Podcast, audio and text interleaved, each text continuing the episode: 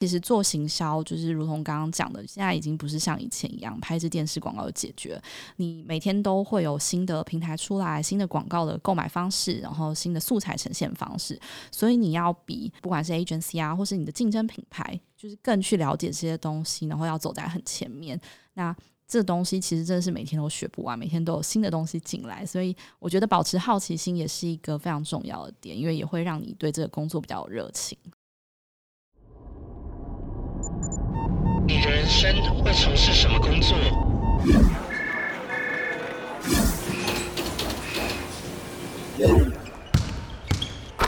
你的生命会如何展现热情？我是 Vance，我在这里陪你一起找出内在的职人精神，在变化多端的世界与产业里，我的快乐与自信，成为晋级的职人，Enter to Win。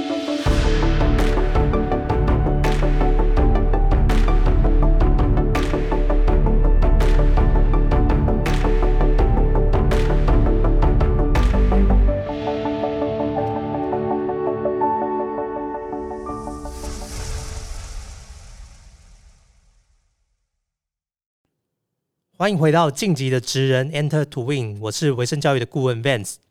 陪你找到属于你的职人精神。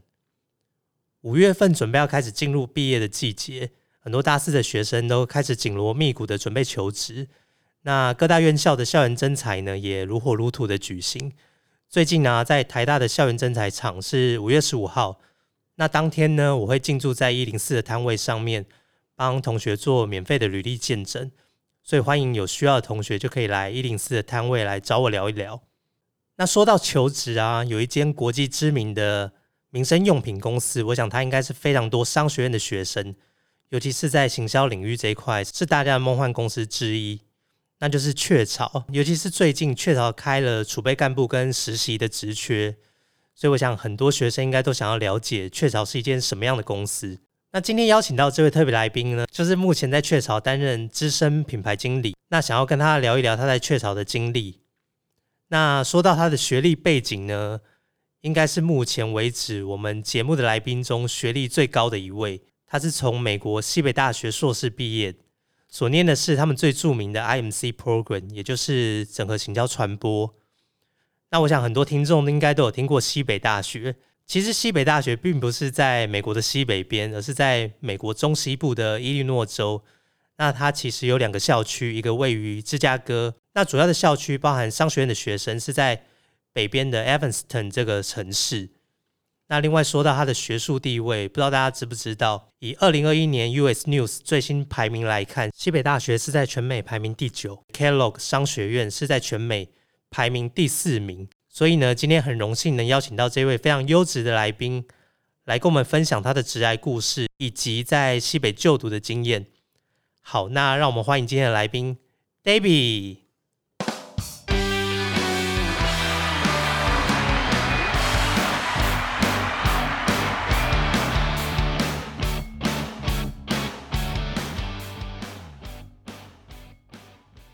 Hello，各位听众，大家好，我是 Debbie。嗨，David，你好！今天很高兴可以有机会来邀请你上节目。我想在我介绍完你的背景之后，应该很多听众都已经开始期待你的分享。真的吗？对对。那一开始可不可以先请你简单的自我介绍一下？好，大家好，我现在目前在雀巢担任资深品牌经理。那我位于就是惠氏营养品部门。那我所负责的品牌呢是启富，那它是目前台湾市场上最高端的婴幼儿奶粉品牌。那可以跟我们分享一下你过去的一些学经历，然后还有一些相关的工作经验。嗯，好啊，呃，我其实呃，就就如同刚刚 Van 所介绍的，我其实毕业于西北大学的整合行销传播学系。那呃，在大学的时候，我其实念的也是蛮相关，我在辅仁大学的企业管理学系。那只是我那时候的主修不是行销，是财务。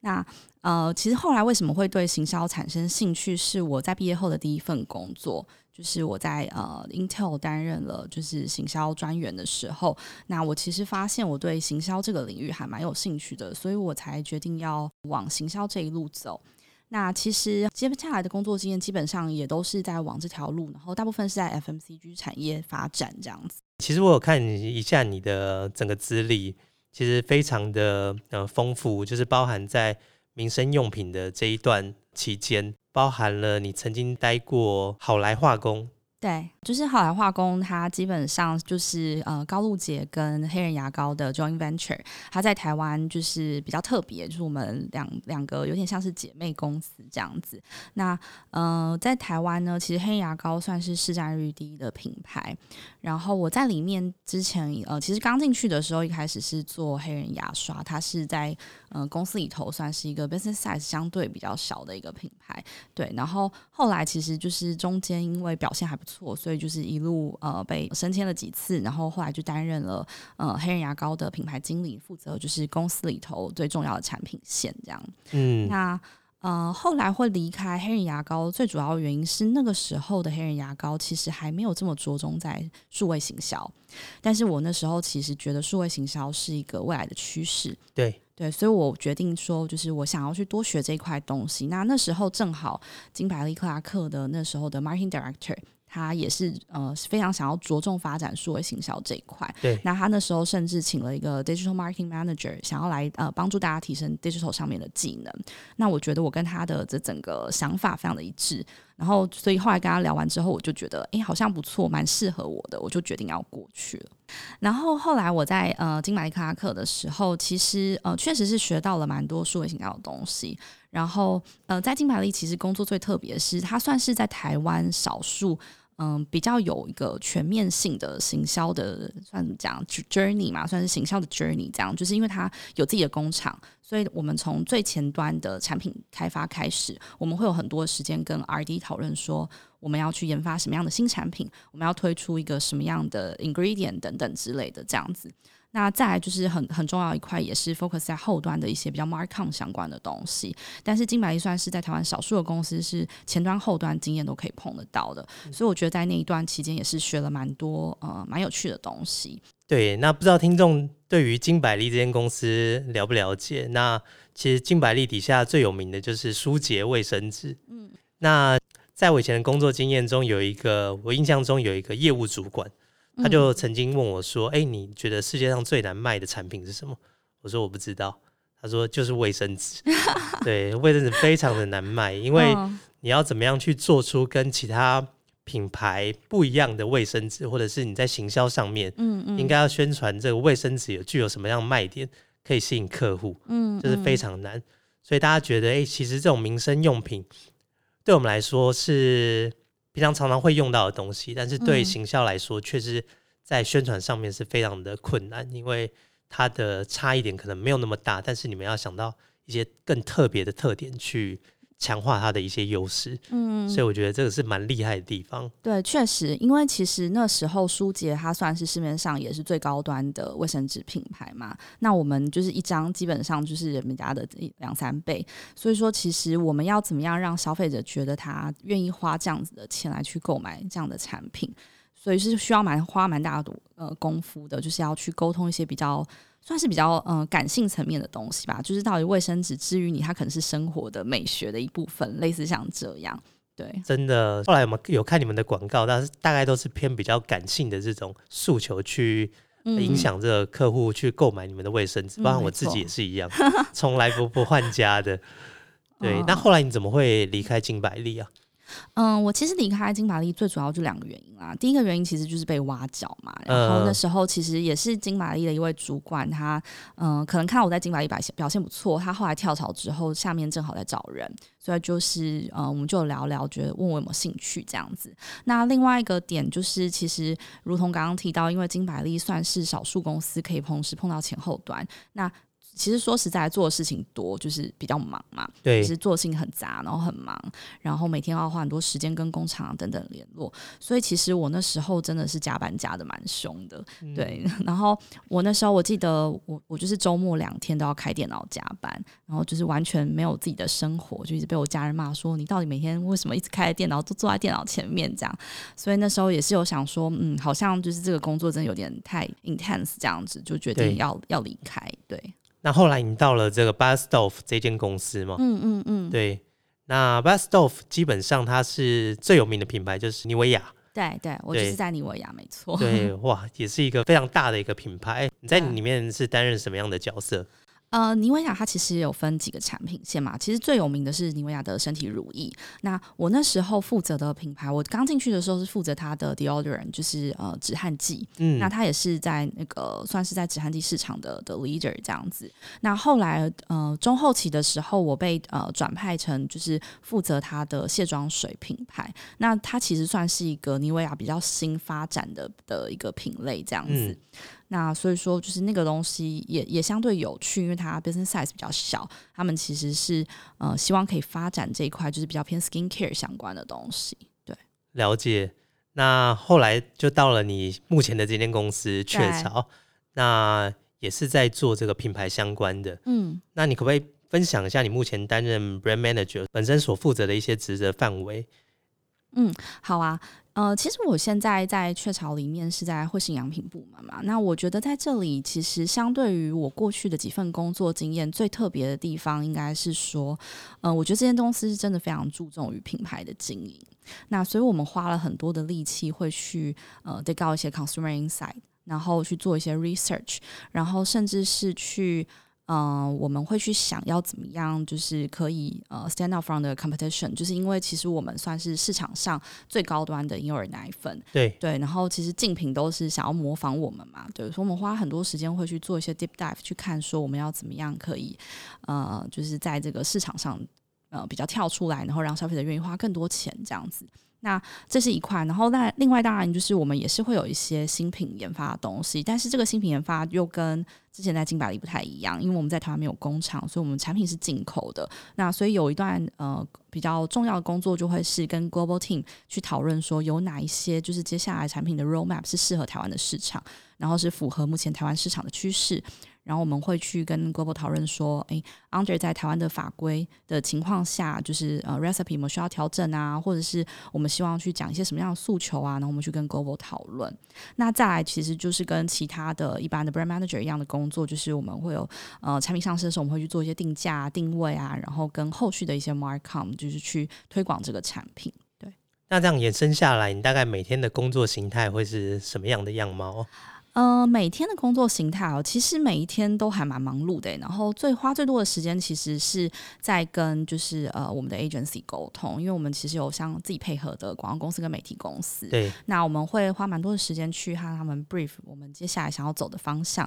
那他们提案之后，我们也会花很多时间去 review，呃，他们提案的内容是不是符合我们整个公司想要走的方向，是不是符合整个品牌的的调性，然后呃，以及就是这他们出来的东西是。不是消费者会觉得有感的，所以其实呃每天花很多时间在做这些事情。那另外一块花很多时间就是在做一些 internal 的 communication，因为其实部门呃这个事业群里头有很多跨部门需要合作。那其实行销就是在这间公司就算是一个火车头，我们需要引领各个部门去 follow 我们的一些产品的策略、品牌的策略，然后确保他们就是在各个 function 里头可以顺利的去落实，然后去。呃，达到一比较一致的沟通，其实就是像西北在讲的，就是 integrated marketing communication，没错，各个部门都要 follow 行销的策略，然后去执行它的东西。所以，真的你在西北所学的，真的应用在你每天的日常生活中。对，真的。哎，那你现在你刚有谈到，就是会花蛮多时间在跟 agency 在沟通这些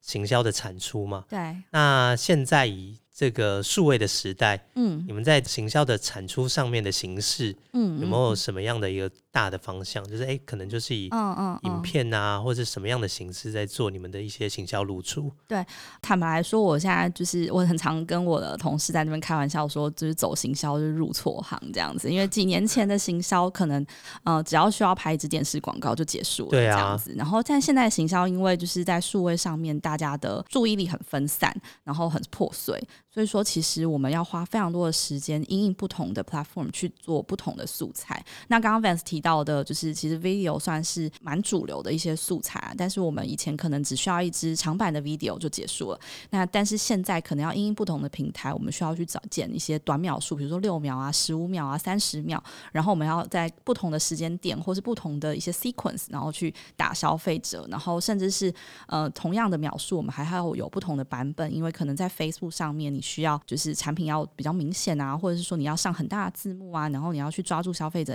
呃 attention 等等之类的。所以其实还蛮多 mega 的，每天都花很多时间在教育我们的 agency 要跟上这个时代。然后因为其实我觉得现在呃传统的这些广告媒体公司，他们其实还是会有一些比较旧的思维，会想要做起承转合。对，就是他们做素材，就是想要前面要先不知道在干嘛，然后最好品牌都不要出来。但是因为其实现在的时代真的是没有办法这样子，就是你如果没有在最一开始就让消费者知道你要讲什么，他们其实没有耐心看下去的。嗯，对。所以我觉得像行销的规划，也要在很前期的时候就把你所有的管道，然后说要要产出，要想得很清楚。嗯，没错。不然这样产出来之后，哎，又要分了好几次剪一剪，然后剪完之后发现，哎，好像又不能用。对啊，对啊，对，其实真的就是要一开始就要最好就是要想的非常清楚，你会运用到哪些平台，然后你想要做一些什么样不同的素材的剪辑，然后就一次把它拍完，就是可以比较省钱啦。对，对啊，所以你刚才讲到，所以你们会去了解在不同平台上面使用者的一些行为，嗯，这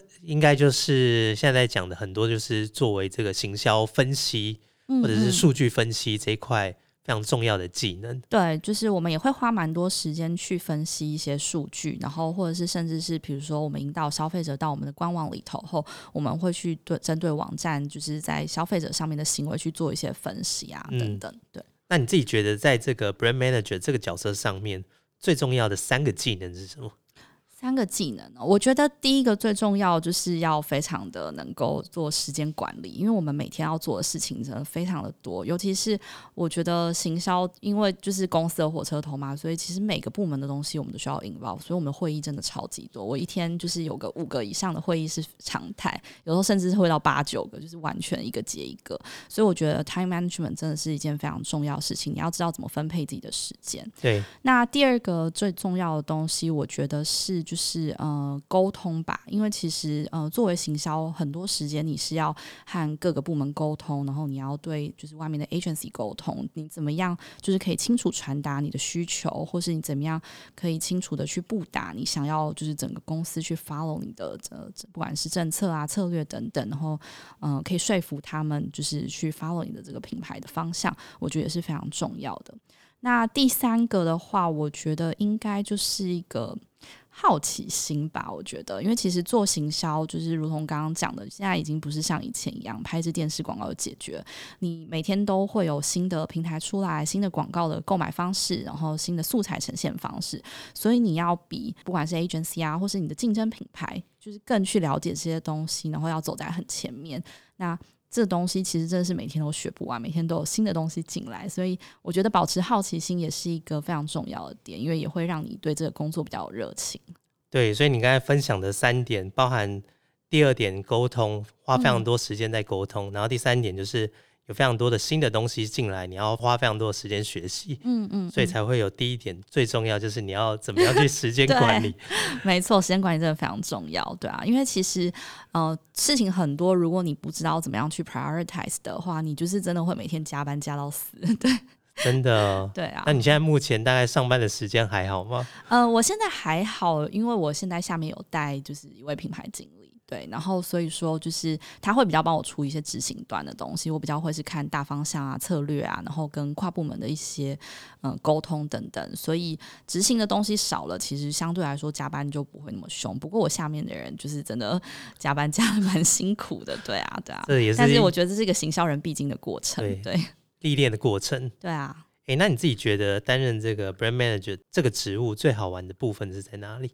最好玩的部分哦，我自己觉得最有挑战性的部分，是因为可能我正好也蛮幸运的，我担任的品牌都是算是市场上的领导品牌。真的，那就是身为市场上的领导品牌，其实遇到最大的的问题就是竞品都会想学你，就是你每次只要推出一个新的沟通，你大家隔不到一个月，你就会发现大家都在跟你讲一样的东西，然后就会学你用一样的素材，然后讲一样的 claim 啊等等，然后或就是反正就抄袭各种你做的事情。那我觉得，所以最有趣的事情就是你看到就恨得牙痒痒之后，但是就是会去想说，那我要怎么样再做出更不一样的东西，让他就是永远都只能跟在我后面。我觉得这是一个我觉得最有趣的地方。所以我觉得每天要不断的吸收一些新的东西，然后让你在创意上面或者一些发想上面，嗯，会更加的有一些新的想法。对，没错。诶，那你在雀巢大概多久时间了？我现在大概三年多，三年多，对不对？对，那你在雀巢，你有没有觉得有什么特别的文化是最吸引你？我觉得雀巢整体来说算是一个就是非常 open minded 的一个公司，然后它嗯、因为其实就是一个很大的品牌嘛，所以说它是非常有 structure。那尤其是在行销这一块，我觉得呃雀巢的行销走的非常的前面，然后嗯他们会有非常清楚的一些呃 process，然后一些 guideline，然后帮助你去更理解你的品牌跟你的消费者。我觉得这一块算是我待过很多公司里头，我觉得最特别的地方。然后在他们也非常鼓励你去提一些新的想法，然后也非常愿意，就是如果是好的想法，他们也都会愿意接受这样子。所以我觉得整体来说算是一个很不错的工作环境。听你这样讲起来，觉得很羡慕 哎。对，但是其实你在过往的这个经验，大部分都是在这个外商居多嘛，对不对？像你毕业之后，一开始在 Intel，然后嗯也到了 Microsoft 的对，工作，那其实都是非常知名的外商。嗯你当初毕业之后，怎么有机会进去嗯这些公我其？实当初大学的时候，老老实说，我其实不是一个很好的榜样，因为我大学的时候没有很爱念书。然后，但是我就是呃，后来有有点算是到后期的时候，我开始觉得。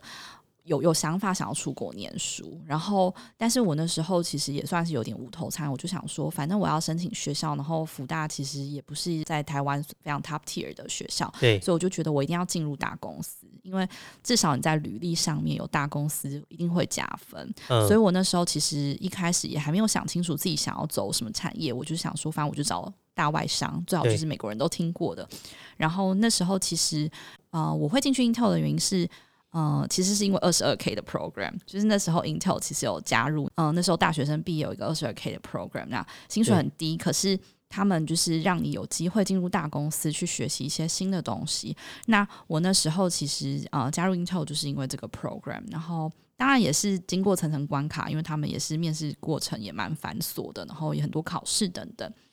嗯，那后来就进去了 Intel 工作，然后呃，当初待了一年左右，就是主要是因为约聘。那其实我要离职之前，我老板本来想要帮我就是继续 extend 我的合约，但是我那时候就跟他聊到说，我其实有想出国念书啦，对，对，然后他就跟我说：“哎、那你就趁年轻早点出去看看好了。”所以我后来就没有继续留下来。那 Microsoft 其实算是我已经拿到西北的 admission 之后，然后我就想说不要在家当米虫，所以我就去找了一个短期约聘的工作。那 Microsoft 其实那时候主要担任工作是他们那段期间正好有国际电脑展。就是 Computex，然后他们需要人就是做一些摊位上面就是帮忙整合啊，做一些 coordination 啊，然后跟他们一些 OEM 的厂商接洽等等这样。那来再来就是因为微软他们有他们的生涯体验计划嘛，有一些实习生，对，所以说其实他们实习生很大一块是要在 Computex 展位里头去做一些 promoter。那所以我那时候其实也算是负责带那些 promoter，然后引导他们在摊位上的一些就是工作这样子。那后来你就准备要去西北念书嘛，对不对？嗯，对、啊。哎、你在去美国念书是什么时候开始的想法？我其实应应该算是大学，嗯，已经偏大三、大四的时候才开始有这样的想法冒出来。当初是基于什么样的动机会让你想要出国念书啊？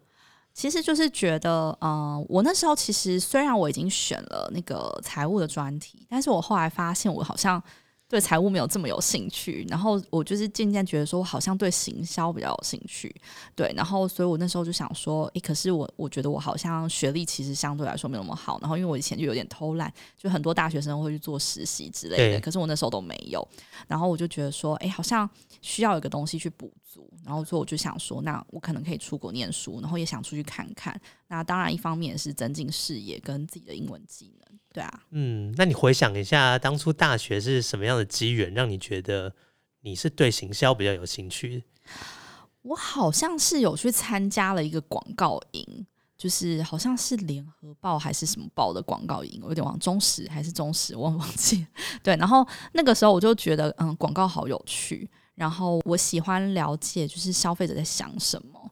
然后我觉得这个东西算是最吸引我的点，就是去其实就是 consumer insight 啦，就是去了解消费者在想什么的这一块。了解，所以其实，在你的大学的课程中，并没有接触到行销相关的课程。是有行销的课程，可是不会讲这么细，它其实就是一些行销管理的概论。那其实坦白说，我觉得大学的课程真的都讲的很浅啦。OK，对啊，所以就是你大概知道这些东西，可是它你不会有太深入的的一些 project 啊可以去执行，所以就是相对来说就没有那么有兴趣。对，反而是那个广告营，就是触发了你对行销这一块的兴趣。嗯嗯嗯，算是。真的，那后来申请到西北大学 IMC 这个 program，它几乎是全美最好的这个 IMC 的 program，应该非常不容易申请的。嗯嗯，对啊，我我其实算蛮幸运的，因为我 GMAT 其实没有特别高，对我就是其实大概才不到七百而已。然后我我其实觉得胜出的原因应该是我那时候 essay 写的还不错，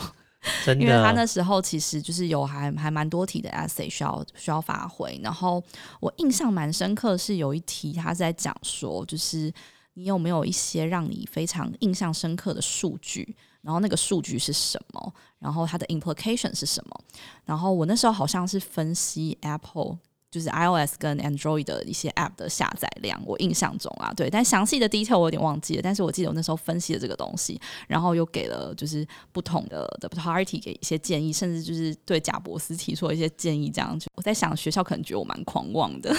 然后，所以后来就是还蛮幸运的，就就加入了这样。那当然，就是西北其实也有面试啦，所以或许面试，因为我算是英文口说能力还 OK，对，所以可能面试也有加一些分吧。了解。所以在这面试的过程啊，或者是 AC 撰写的过程，是你自己完全个人准备吗？呃，我那时候有找留学代办，可是其实坦白说，我那时候留学代办我觉得蛮不给力的，对，所以我后来其实几乎是靠自己。然后，呃，另外就是我当然还是有好朋友，就是算是呃英文还不错啊，或者蛮有想法等等，我会跟他一起讨论，然后脑力激荡去想说写什么样的东西会比较吸引人，这样子。没错，我觉得在 essay 上面其实是在申请学校一个非常重要的一个文件。嗯，对，因为嗯我觉得学校会非常看重你 essay 写的内容，对、啊包含，是你可不可以把自己个人的一些特质或个人的想法可以陈述的很好，然后是不是有很有逻辑性的去表述你的 idea。啊，没错。对，那你刚刚一直在讲说你大学没有很认真，那那你大学的学业成绩大概是怎么样啊？我大学你有印象吗？我其实真的没有太大印象，但是当然一定不是那种烂到无法申请学校，应该还是还是有个三点几啊，对啊。然后但是就是就是坦白说，因为我我其实高中是跨考。对，就是我原本是三类的，对我说我其实算是跨考没有考得很好，然后大学的时候就是又爱玩嘛，然后所以就是没有那么认真在念书上面，对啊，哇，那真的申请到西北大学真的是就还蛮幸运的，蛮幸运就是我觉得一方面就是可能工作经验有加分吧，因为就是你正好待的公司是 Intel 算是龙头嘛，然后他们对对于这间公司有印象，然后嗯、呃正好可能 essay 写的也还不错，面试表现也还可以，就是有各种加分吧。对啊，对。那像 Intel 跟 Microsoft 其实都是比较偏 B to B 的这种 marketing 比较多。是那你后来有想到说，哎，你未来想要朝 B to B 还是 B to C 的这块领域发展吗？嗯，其实我在 Intel 跟 Microsoft 对，主要就是 B to B 没错。那那个时候我其实去西北念书之后，其实呃在学校里头很多接触到的同学，或者是呃教室里头就是讲讲到一些案子，其实都偏 B to C 为主。然后我那时候就发现，其实 B to C 真的好玩很多，对我自己啦，就是，因为其实 B to B，嗯、说实在，就是像 Intel 跟 Microsoft 这样种大公司，他们其实最常做就是去 engage，不管是经销商，或者是说他们会去办，就是像国际电脑展这种大型的展览。对，对，所以其实他做的事情相对来说比较局限。然后再来是因为像这种科技公司，它其实都会有一些 global 很严谨的 guideline，你怎么什么事情就是不能做，然后你没有办法做一些比较活的东西。那甚至是因为它不是第一线接触到 end consumer 的的的品牌，所以说很多事情就是我觉得相对来说对我来说，我觉得没有那么有趣。对，所以我那时候其实算是在西北念书的时候，我发现我对 B to C 比较有兴趣，这也是为什么我后来毕业后，我就是全心都在找 B to C 的工作。对，那一开始也是一直碰壁啦，对啊，嗯，我觉得这都是一个过程。对啊，对，啊，那在 IMC 这个 program 里面，你有没有觉得是什么最特别或者是最有趣的课程？最特别的课程哦，嗯，我觉得我自己其实还是对就是 branding 相关的东西比较有兴趣。那它就是会有一些课程，是它有一些实做的 project，会引导你说，就是你要比如怎么去建立品牌啊，或是你要怎么样去推广一个产品上市等等。那我觉得这些东西其实对于我后来的工作是多多少少一些帮助，就是它会让你有一些基本的概念，然后会引导你的想法。那其他其实我觉得西北有趣的地方，就是它其实非常重视呃数据分析那一块，所以呃如果有些同学是对于就是 data analytics 比较有兴趣的话，其实我觉得西北在这一块也算是就是还还蛮专业的，就还有一些课程，就教你一些就是数据分析的软体啊，然后甚至是教你怎么样去分析它背后的数据背后的一些 insight 等等。了解，所以这个 program 底下会让你们选专修的部分。对，就是你可以选自己想要走的 concentration 这样子啊。只是我那时候是选比较偏 brand 跟呃 advertising 相关的。OK，那你自己念完这个 program，你觉得跟当初自己预期的相同吗？或者是说有什么超乎你预期之外的？嗯，我觉得相同吗？嗯。应该也算是有吧，就是其实我觉得很多人会在想说，就是到底念研究所对自己的帮助是什么？其实我觉得比较大的一块对我来说，我觉得不是你真的在里头学到了什么东西，而是就是你在课堂中，就是你和同学的讨论，然后或者是你在那边的生活等等，就是其实我觉得算是影响我后来工作最大一部分，就是因为我觉得。嗯，留学生其实，尤其是台湾留学生，相对来说就是会比较害羞、比较保守。对对，然后所以说就是他比较不会想要去发言啊等等。但是我觉得在那样的环境里头，其实你去和不同的国家的人去聊这些东西。他其实是会帮助你激荡一些想法，然后他也会比较就是鼓励你，就是会去发表自己的一些看法等等。我觉得这一块其实算是对我未来工作帮助最大的。那所以在念完这个课程之后，你原本有没有想要在当地找工作？嗯，有啊有啊。其实我当初是有找到工作的。哦，那怎么后来没有去呢？就是呃，其实有点算是就是呃，天时地利。人和的问题吧，就是呃，我那时候因为我毕业的时间就是呃在十二月，它其实算是就是 Christmas 的期间。那其实大家应该也知道，就是美国 Christmas 就是一个很大的假期嘛，他们基本上那个时间是没有在工作的。那我其实一直到一月，可能一月中一天一月底的时候，才开始比较认真的在找工作。那呃，一开始其实找的方向比较错误，所以都有点碰壁这样子。那后来好不容易找到那份工作的时候，其实很可惜，就是当时因为就是呃 H M B 的申请就是来不及了，就是当年正好额满了，就是需要筹钱，所以我算是拿到了 offer 之后，开始在跟律师谈一些就是签证的事宜的时候，就发现哎，已经来不及，就是抽 H M B。那所以那时候就蛮遗憾的，就是公司原本问我说：“那你要不要再去念一个书？”我就想说，我才刚毕业，怎么可能呢？对啊，就想说，好啊，可能就是一个宿命，我就决定还是回台湾了。有没有觉得很可惜？我觉得蛮可惜的，对，所以这真的是就是真的要早点开始准备啦，对啊，真的。哎，那你当初在求职过程中，你刚才有说到说你一开始在找方向有一点错误。嗯嗯嗯，这个错误是什么样的错误啊？嗯，我觉得其实就是之前在台湾生长嘛，然后觉得都会觉得说，就是要走行销的话，可能就是要往就是广告或媒体的 agency 去找，因为它算是一个入门，就是你想要踏入这个产业的一个最简单的方式。那我其实当初在研究所毕业后，我原本也是秉持了这样的想法，就想说，哎，那我不然去找一些广告公司，从 A E 开始做起。嗯，但是其实我忽略到一个点，就是因为其实 A E 最重要的技能就是他要就是去处理一些。跟客户面对面的一些事情，他其实是非常需要沟通的。没错，那沟通这块我们肯定是输给美国人的嘛，就是他其实就会觉得说这个东西可能美国人做会比你更好，所以他们就会相对来说呃不会那么想要用台湾人来做这件事情，尤其是还要帮你申请签证。对，那这算是一个最主要，我觉得当初找错的方向。对，那很多在念行销的硕士毕业生，大部分都会去找这种行销分析。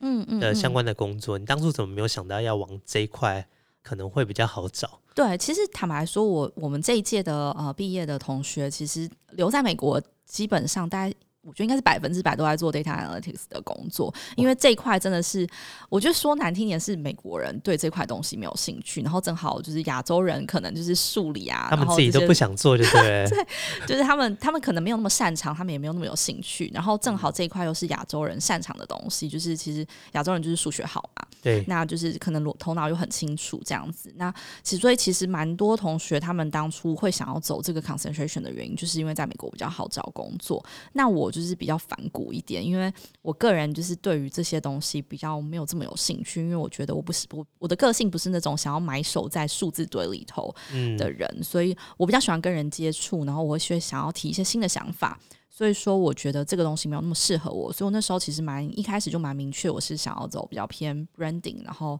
advertising 的这一块。对，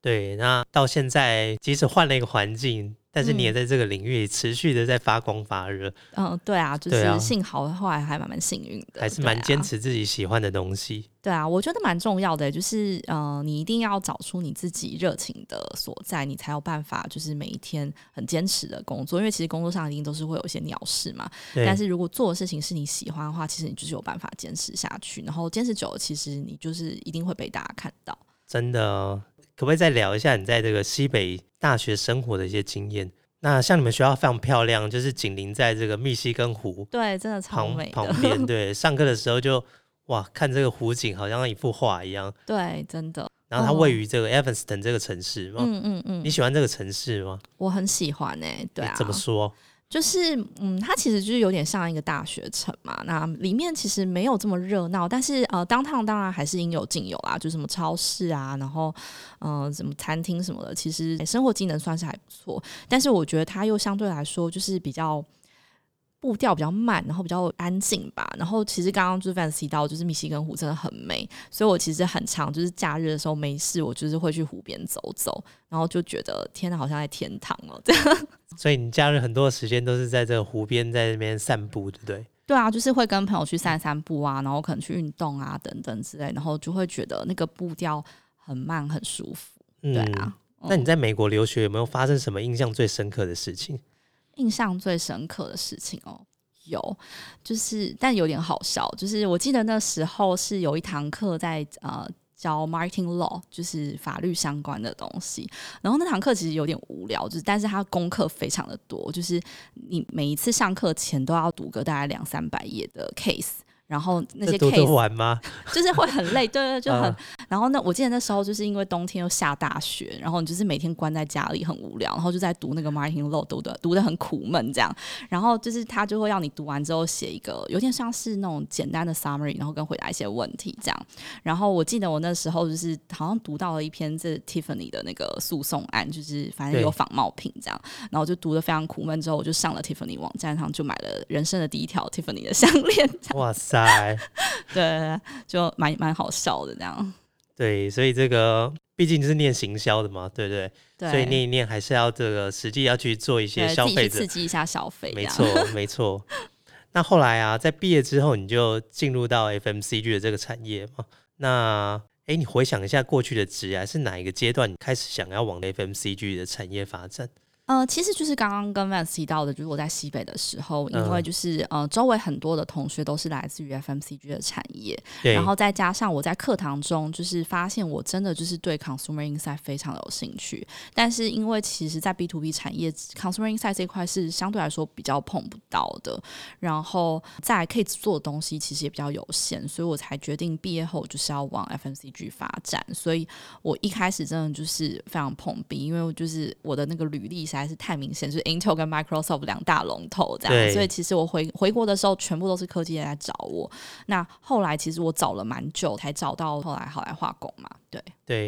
然后你在好来化工其实待了蛮长的一段时间，对不对？嗯，对，它相对来说算是我的履历里头比较比较长一点的公司。对，那你刚进去的这职务是呃 Marketing Exclusive。嗯嗯，然后到后来离开之前是到 brand manager 这个职务，所以中间有经过这个几次的 promote。嗯嗯嗯。当初是什么样的契机？你觉得可以让你在这个职务上面获得到这样 promote 的机会？嗯呃，我其实刚进这间公司的时候蛮幸运的，就是呃，因为其实刚刚讲的，我当我刚回国的时候一直碰壁嘛，就是因为我没有 FMCG 的经验。那其实这个产业，我觉得坦白来说，它是真的蛮讲求呃行业的经验，因为就是他们会觉得你没有经验的话，你不知道我们在做什么。所以我其实蛮鼓励全时代真的要多去做一些实习，因为你等于是可以多一点经验，就是呃累积，然后你你将接下来要进去进去这些公司的时候，其实是会蛮有帮助。助的，因为你就是相对于其他人来说，你就是多了一些不同的经验嘛。那我刚开始进去的时候，呃，其实。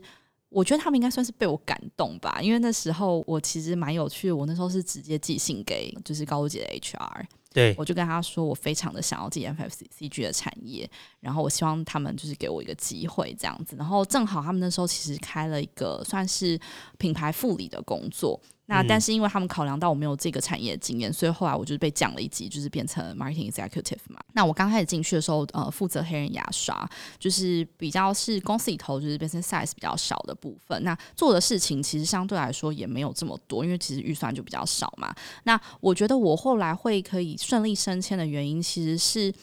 应该算是，就是我还蛮努力的，在公司里头求表现吧。就是我不会只想要做自己分内的事情，我会去跟老板讨论说有没有什么事情是我可以加入，然后或是我可以一起进去会议里头旁听也好。就是我想要多学一点不一样的东西，我想要看看做牙膏的那些品牌经理他们都在做些什么。那我觉得一部分是这样子的学习的精神，然后另外一部分就是其实我后来，嗯，我把黑人牙刷也经营的还不错，然后。就是老板也有看到我的表现，所以我后来就是还蛮幸运的就升迁了。那其实呃中间升迁后，我后来也是自己主动争取我想要去做牙膏，然后甚至是争取就是公司里头最难做的产品，现在其实也是最大的产品线啦。对，然后我其实我觉得我就是一个比较不服输的个性吧。真的，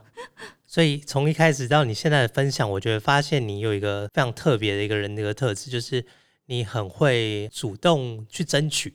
对，对我觉得好像是一个你一个蛮明显的一个人格特质。对，我觉得这蛮重要的。但是其实我觉得这一块东西也有点算是我去美国之后，我觉得更培养的部分。因为其实我觉得美国环境就是鼓励你要多发言，然后多去争取自己想要的东西。那其实我以前在台湾是非常害羞的，我是那种就是要举手发言我都有点不太敢，就会觉得说我的问题会不会很笨啊那种。所以我觉得这算是一个我去美国后最大的改变。所以像你刚才在讲到说求职这个主动性是很重要。那我听到很多朋友就是在求职的同学啊，他们就觉得哎，他们已经很主动，他们有有发了很多履历啊，去很多公司，然后都没有回应。那以你的角度来看，这个主动争取应该要做到一个什么样的程度？对雇主端来说，才是一个真的是一个很主动的人。当然，主动是一块很加分的东西。那当然，就是我觉得以行销这一块，其实我们还是蛮讲求经验的啦。那我那时候会拿到第一张门票，其实我觉得有一部分是因为西北 IMC 算是一个有名的学校，然后跟跟科系，所以他们可能觉得，呃，里面出来的人如果从 Junior 职位开始做，他们还可以接受，他们觉得是有潜力的。对，那主动的部分的话，我觉得其实。对我来说，我我还是会蛮鼓励的，因为其实我那时候在美国的时候，我也会在 LinkedIn 上面，就是一直主动去呃跟一些就是各个大公司的老板啊、高层啊，然后去跟他们呃问说，哎，可不可以出来来？来一些什么咖啡 chat 之类，对，完全不认识的人，我就是呃，就是 inbox，就是直接 message 他们说，哎，我就是我在找工作，然后呢，我有办法约你们出来一些发 coffee chat 之类的。我觉得其实都蛮有帮助，就是不管是他们给你的一些建议啊，然后引导你的方向啊，然后甚至是其实我觉得，我相信就是我其实周围也有一些朋友经验是他们是透过这样的 coffee chat 找到工作。OK，所以大部分都会愿意出来来跟你。聊一下这样，对对对，我我其实蛮相信，就是你只要有这个，嗯，算是坚持吧，就是你一定会遇到，就是正好在那个当下，他可能正好缺人，然后他他也愿意就是给你一些机会，然后他可能正好跟你 chemistry 也还不错，你就可以拿到那个门票。真的，我觉得这是一个非常好的建议，就是对于现在在准备要进入职场的同学，或者是呃在思考转职的一些。求职人士其实这种主动积极是非常重要的。对啊，对啊。好，那最后我们聊一下，在短期内啊，你在工作或者是生活上，你还有没有什么个人的目标想要实现？个人的目标哦，其实我觉得我近几年来就会觉得，我每天都好想要做好多事情哦。就是我觉得真的蛮鼓励大家，就是除了工作以外，就是。在下班后，其实真的可以去学一些不同的技能。那或者是说，不管不管是技能，或者是一些可以陶冶心智啊，或者是让你放松的东西都好。对，那所以，我其实短期的目标就是，我希望把每天的生活都过得很精彩吧。对，就是因为我觉得我前几年可能花很多时间都埋首在工作，我反而没有这么重视到自己下班后的生活。嗯，那我现在其实就会觉得，说我每天都有好多东西想学，然后好多东西想尝试，然后开始去做之后，就会觉得哇，我每天都过得。好精彩哦，这样子。你现在做了哪些新的尝试？我其实做很多哎，就是比如说像我去年的时候，我去学了自潜啊，然后嗯，我去年也有去滑雪，然后我就又重拾了我的钢琴课。然后前一阵子我又跑去报了 Photoshop，就是我每天都把自己搞很累这样，然后什么学重训啊，然后 T R X 啊等等这样子，就是我觉得蛮有趣的，对啊。觉得学了这些对你生活的帮助是什么？我觉得一方面是舒压啦，然后另一方面是其实我本来就还蛮喜欢学一些新的技能，那然后。当然，这东西也可以变成一些你跟朋友聊天的一些话题嘛，对啊，所以其实我觉得都还蛮有帮助的。蛮好的。那最后，你可不可以对大学生或者是社会新鲜人给他们一些建议，就是该如何为自己的职业做一些准备？嗯，其实我觉得我就是蛮鼓励大家可以在大学的时候就去实习啦。对，其实其实我觉得这一点算是我蛮还蛮懊悔当初没有做的事情，因为其实如果他在大学的时候就有去实习，然后去了解这个公司的话，当然一方面他可以知道这个公司适不适合他，然后以及他喜欢做什么样的职位，因为其实像那种储备干部，他可以可以去各个部门 rotate 嘛，他就可以知道说他自己到底对哪一个方选最有兴趣。那再来就是呃，他也会比较容易。在毕业的时候，呃，有这个机会进入这间公司，所以我觉得，呃，实习这一点我是还蛮鼓励大家的。然后再来就是，我觉得多去跟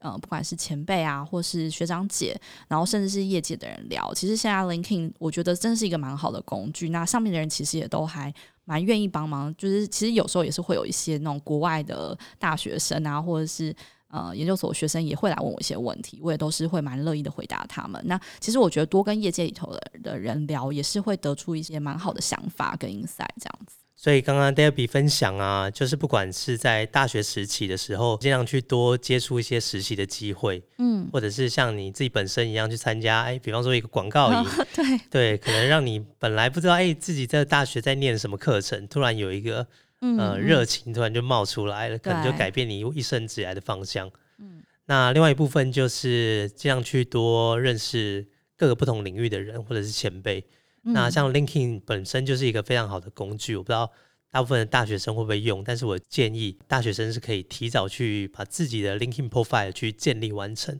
嗯，然后在上面如果有机会的话，去认识一些你想认识领域的一些前辈，然后。主动跟他们去聊一聊这个领域的一些状况。没错，我觉得 LinkedIn 真的是一个很好的平台。那其实我自己本身还蛮用心在经营这个平台。然后，呃，其实你经营好的话，就是真的会很多人来找你，就是甚至是就是你开始工作之后，有很多猎人头，他就是直接会从上面找到你。那你，所以我现在工作几乎没有在投一零四之类的东西了，就是等人家自己来找你。对，所以各位听众听到了吗？这是 David 给你的建议，要在 LinkedIn 上面好好把自己的 profile 建立完整。好，那今天呢，我们就谢谢 David 来跟我们分享，就是他在雀巢的这家生活，还有他在西北大学念书的一些生活体验，分享的非常的充实。然后也给听众朋友们呢，如果你有想要往这个美国留学，对于行销领域这边呢，呃，有一些想法的话，我觉得也可以当做参考。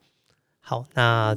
最后就谢谢 Debbie，嗯，谢谢。好，那我们今天节目就到这边，我们下次见，拜拜。